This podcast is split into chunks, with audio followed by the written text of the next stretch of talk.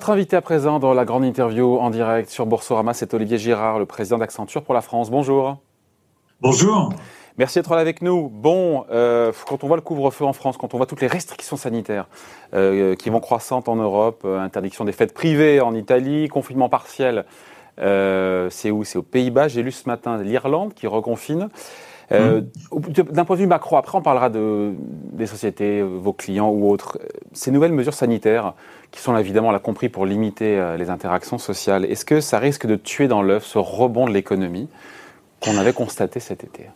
C'est le risque? Alors, je, je reste positif. Euh, alors, évidemment, il faut, il faut traiter la crise sanitaire, donc je comprends euh, les mesures, mais même sur l'impact économique, je pense que le premier confinement a effectivement arrêté des choses. Il y a beaucoup de nos clients qui se sont mis à geler des projets, à euh, gérer la bascule dans le télétravail pour euh, assurer la continuité de service. Et là, il y a eu un vrai impact sur l'économie qu'on est en train de découvrir en ce moment, qui est, grave, qui est significatif. Je pense que ce qui se passe maintenant, et je reste optimiste, mais je le suis par nature et aussi un peu par raison, euh, je pense que ça n'aura pas le même impact parce que j'ai vu un élan à la sortie du confinement dans euh, l'intégration de ce que ça voulait dire, cette pandémie, des impacts de cette pandémie pour tous nos clients, et le fait qu'ils réagissent immédiatement en lançant des projets, on pourra en parler à la nature de ces projets-là, et je ne les vois pas les arrêter là, parce que je pense qu'on voit l'horizon. Le président Macron parlait de l'été 2021. Un autre stop and go pour nos clients, pour l'économie, serait presque fatal. Donc, je, je, ne crois pas et je reste le stop And go est pire des impacts. Le stop and go est pire que de vivre avec des des mesures de restriction sanitaire pendant peut-être de longs mois. Euh, le président a dit l'été, euh, espérons-le, mais personne ne sait. On est dans un niveau d'incertitude maximale, hein. toujours. Tout à fait. On vit dans un niveau d'incertitude, mais je dirais d'une certaine façon, on s'y est fait. La plupart de nos clients ont compris que l'horizon, ça servait à rien de faire des plans stratégiques à trois ans pour l'instant, enfin pas tout à fait à rien, mais qu'il fallait regarder un peu plus près. Et encore une fois, ne pas arrêter une dynamique qui a été relancée en termes de projets, de programmes, de vision d'un monde qui change. Et donc, je reste positif sur le fait que cette dynamique-là sera peu ou pas atténuée par ce qu'on vit en ce moment avec le couvre-feu. Il y a des secteurs d'activité, évidemment, qui seront touchés de plein fouet. Je parle davantage là des clients d'Accenture qui sont, vous l'avez dit dans l'introduction, euh, les, les, grands de ce monde, les grands euh, français, le CAC 40 en particulier. Et donc vous voyez quoi donc chez vos clients euh, en ce mois d'octobre euh, Quel est l'état d'esprit encore une fois? Parce que on voit partout, il y a des plans d'économie. La plupart, euh, je crois que c'est l'Institut Montaigne qui disait que l'investissement allait baisser de moitié en France, 50% sur 2020. Voilà, on est toujours dans cette logique de, couper dans les coûts, de réorganiser, de... Il y, a, une partie euh, de l'agenda de, nos clients qui est effectivement autour de ça, mais je dirais il y a deux choses qui me frappent à la, sortie du, confinement. C'est un, euh, la place de la technologie. Deux, le besoin d'être plus responsable dans les produits et dans les services que nos clients euh, distribuent, manufacturent euh, vers, euh, vers leurs consommateurs. la place de la technologie, elle a été cruciale pendant le confinement. On s'en est sorti grâce à euh, tout un tas de gens comme les livreurs, les, les, les, soignants, etc. Et aussi, et aussi grâce à la technologie. On passe un peu vite là-dessus. La même crise il y a cinq ans, sans le cloud, sans les outils de sécurité qu'on a, sans cette maturité technologique qu'on a, c'était beaucoup plus compliqué. Là, 30% euh, du PIB français en télétravail, quasiment d'un jour à l'autre ou d'une semaine à l'autre en mars-avril, c'est une belle performance d'agilité et de continuité de service. Tout le monde a intégré ça, tout le monde a intégré que il fallait être plus agile, il fallait être plus sécuritaire, il fallait être plus rapide dans tout ce qu'on faisait, les processus, la mise en marché de nouveaux produits. Et ça, c'est la technologie qui le fait. C'est le premier grand enseignement, premier grand enseignement, pardon. Et tous les projets que je vois, toutes les conversations qu'on voit naître chez nos clients sont matinées de ces enseignements-là. Et le deuxième point, c'est plus de responsables et plus d'innovation au cœur de l'offre euh, également. Euh, les clients, les consommateurs, les collaborateurs, les citoyens, quels que soient les segments, ils veulent tous consommer, utiliser, vivre de façon plus responsable. Mais tout ça, budget constant ou avec plus d'investissement, encore une fois? C'est ça, c'est ça aussi le sujet. Hein. Comment est-ce qu'on prépare l'avenir quand on est dans le brouillard comme ça? Parce qu'on a envie de se dire qu'on est dans une gestion la petite semaine, ce qui est normal quelque part. Alors c'est une, vraie bonne question parce qu'effectivement, les, deux éléments que je viens de citer, c'est-à-dire plus de technologie ou plus de responsables, ben, ça nécessite plus de capex. Et donc ça nécessitera plus d'arbitrage de capex. Et c'est pour ça qu'il y a des travaux sur la réduction des coûts. C'est pour redégager des moyens vers ces investissements-là euh, pour qu'on puisse avancer sur ces deux directions-là qui sont fondamentales. Parce que si on ne les ferait, si on les font pas, si on ne devient pas plus responsable ou si on ne devient pas plus agile, plus sécuritaire, cybersécuritaire, euh, c'est l'entreprise elle-même qui est à risque, hein, c'est son futur elle-même. Donc euh, je pense qu'il n'y a pas le choix. On doit le faire et on doit dégager des marges de manœuvre pour le faire. Qu'est-ce que vous conseilleriez, euh, Olivier Girard, à, une entreprise qui n'est pas dans bon secteur aujourd'hui, qui est dans le secteur euh, des loisirs, vous devez en avoir? On est quoi? Elle est quoi? Elle est condamnée à attendre des, temps meilleurs, espérer être encore en ville le moment où voilà, moment venu grâce au, soutien de l'État? Qu'est-ce qu'on peut faire d'autre quand on est dans un secteur comme ça? Écouté ce matin le patron d'Accord qui était sur France Inter, et c'est vrai que ça faisait froid dans le dos. Quoi. Euh, mais je pense qu'il faut se réinventer. Ouais, mais euh, c'est une formule qu'on entend, mais euh, quand on est le nez collé au guidon, qu'on a un, chiffre d'affaires qui baisse de 50%, comment on fait pour se réinventer Non, il y a, des, évidemment des secteurs d'activité, l'aérien également, hein, le, qui sont en, en, grande difficulté aujourd'hui. La solution, elle passera par évidemment euh, profiter euh, intelligemment le mieux possible du support des États pour traverser le mieux possible ces crises-là, parce que ça c'est un élément de, de réponse, c'est l'élément court terme, euh, c'est la protection de l'emploi, et puis en parallèle il faut absolument se réinventer, diversifier ses métiers, profiter des assets qu'on a et les valoriser différemment. Moi je suis persuadé que la prochaine décennie le maître mot, c'est de réinventer l'offre. Le, mot que j'utilise pour la dernière décennie, c'est ce que j'appelais le complexe GAFA. Nos clients traditionnels ont fait un complexe GAFA et ont investi énormément d'argent dans ce qu'on pourrait appeler l'expérience client au sens large. Mmh. Avoir une application dans votre portable, avoir un site internet, parler directement aux clients, avoir une expérience multicanal, etc. On a beaucoup travaillé ça sans changer fondamentalement l'offre la chambre d'hôtel restait la même, la voiture restait la même, le prêt bancaire restait le même. Et je pense que euh, cette, crise-là ne fait qu'accélérer cette prise de conscience que la vraie différenciation, c'est l'offre elle-même. Demain, c'est la mobilité, c'est moins la voiture, la chambre d'hôtel.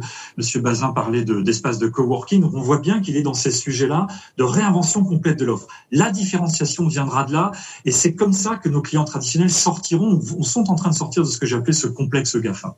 Et sur les secteurs qui vont bien, euh, que la crise n'affecte pas trop, quel conseil on donne hein? Ah bah, Ne pas se reposer sur ses lauriers. Pardon? De ne pas se reposer sur ses lauriers.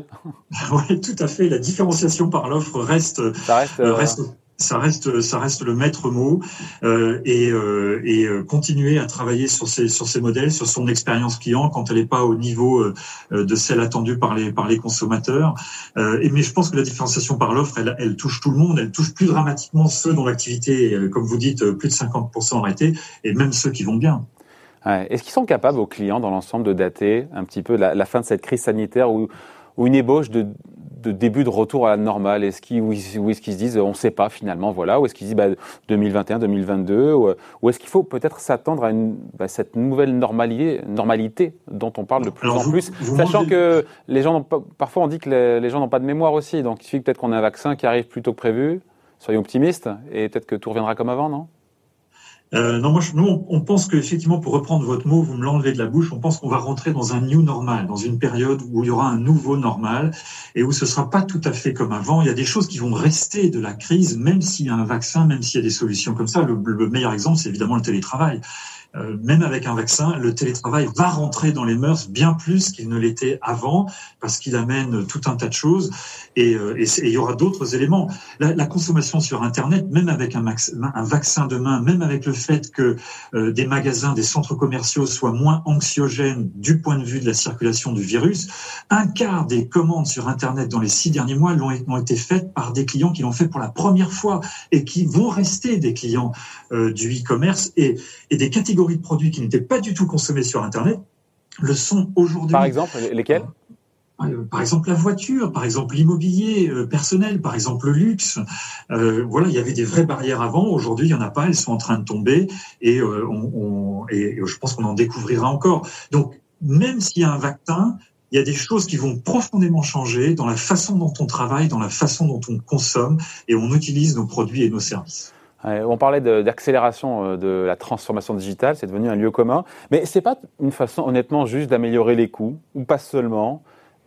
Si on devait. Euh, non, accélération, euh, sur accélération, je voudrais revenir sur ça parce que c'est quelque chose qui me frappe et que je vis personnellement, mais je suis sûr que vous aussi, tous les jours. Les ROI des projets, avant, c'était 2, 3, 4 ans. Aujourd'hui, c'est un an. Ce que nous demandent nos clients, c'est les retours, c'est un an. Les plans stratégiques. Mais c'est pas dramatique. C'est pas dramatique de, de stretcher encore plus, pardon, de rétrécir encore plus le temps c'est vertueux parce que ça force la valeur, ça force l'expression de la valeur de façon plus forte. Il y a des projets, les projets dits d'infrastructure qui rentreront jamais dans ces, dans ces schémas-là, évidemment. Mais c'est un dialogue vertueux, je trouve, parce que ça force à, à, clarifier pourquoi on fait les choses, pour quelles raisons, pour quels bénéfices, que ce soit des bénéfices économiques ou des bénéfices dans la société où on fait les choses. Aujourd'hui, une entreprise avant se transformer sur une échelle de 10 ans.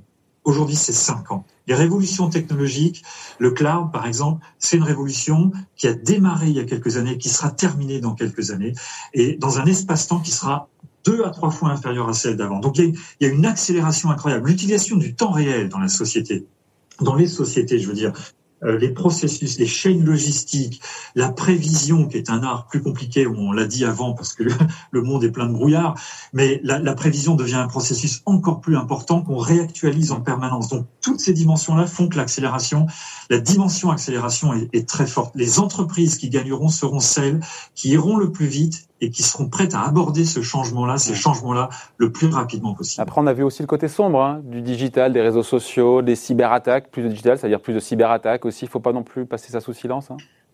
Alors, je, je, reste positif là-dessus parce que quand je vous disais tout à l'heure que c'est le, le, triptyque cloud, sécurité, euh, outils de collaboration qui nous a permis de traverser euh, la période du confinement plutôt beaucoup mieux qu'on le pensait, ou plutôt beaucoup mieux qu'il y a cinq ans.